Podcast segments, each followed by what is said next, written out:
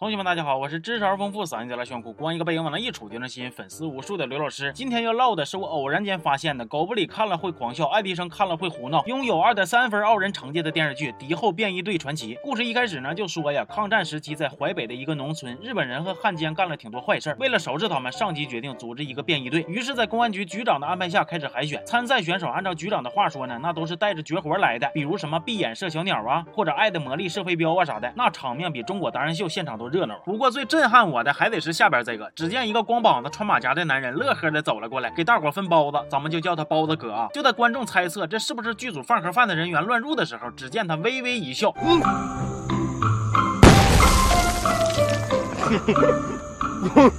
旁边包子吃一半的领导都看傻了，我的妈呀，是雷呀！于是就把包子给撇脚底下了。然而包子雷居然没炸，所以说这个包子雷不光有能吃能炸的神奇效果，还能自动分辨敌友呗。不过更神奇的还在后边呢。包子哥说怕日本人吃不惯啥的，所以为了配合他们的胃口，还准备了一堆瓜果蔬菜雷。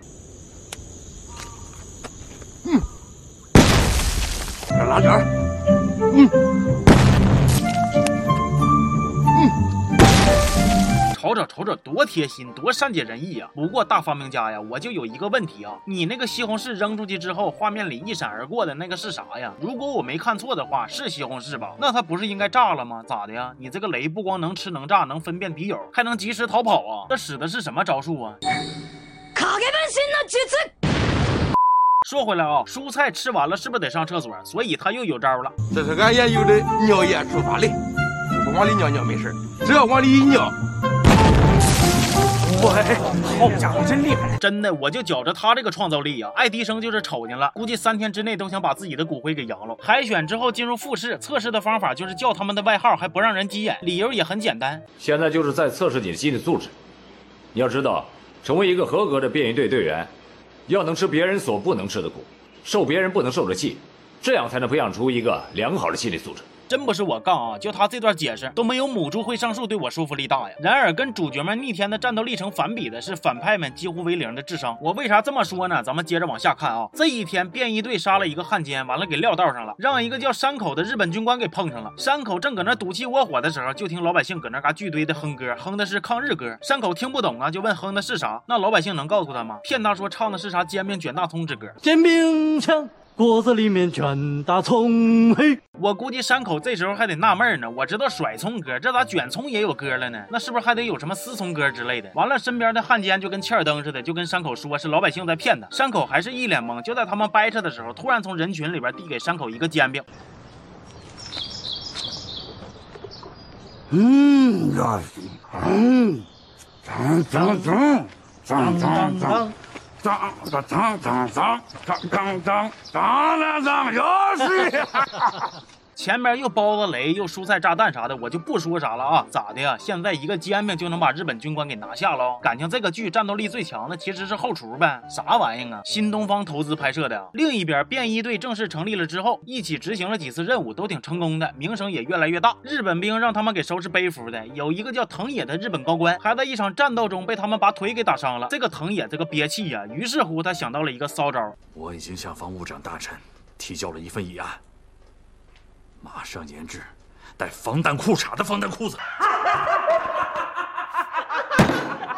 你们也别研制啥防弹裤衩了，不如直接把奥特曼给整过来，咔咔怼，那多省事儿啊！然而，我可以负责任的告诉同学们，这个防弹裤衩它绝对不是反派们智商的底线。我为啥这么说呢？你们看这段啊，藤野在那嘎写诗，完了卡住了。这时候山口又来了，想到了一句格言，要说给藤野听。我认为这句格言呢，对咱们大日本皇军太贴切了。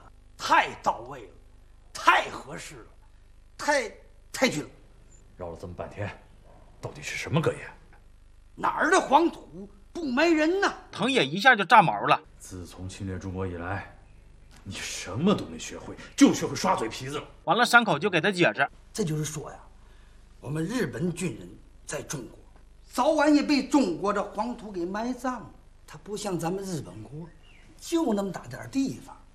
地图上一看呢，不像个麻花，也像根油条。这骨灰坛子都摞着摞啊，这不蜗居吗？我说的对吗？有点道理。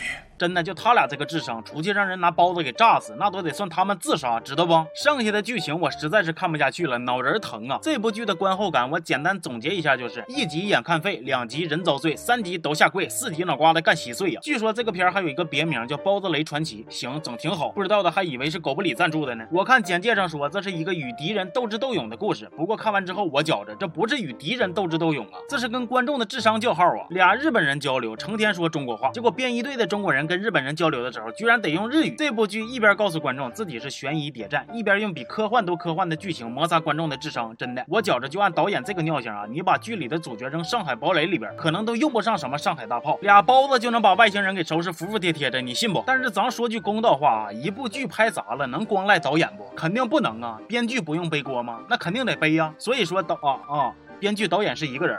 那我闭麦了。行，那这期就先到这儿了。新来的同学可以关注我一波，看最爆笑的解说，听最辛辣的吐槽。我是刘老师，咱们下期见，啊。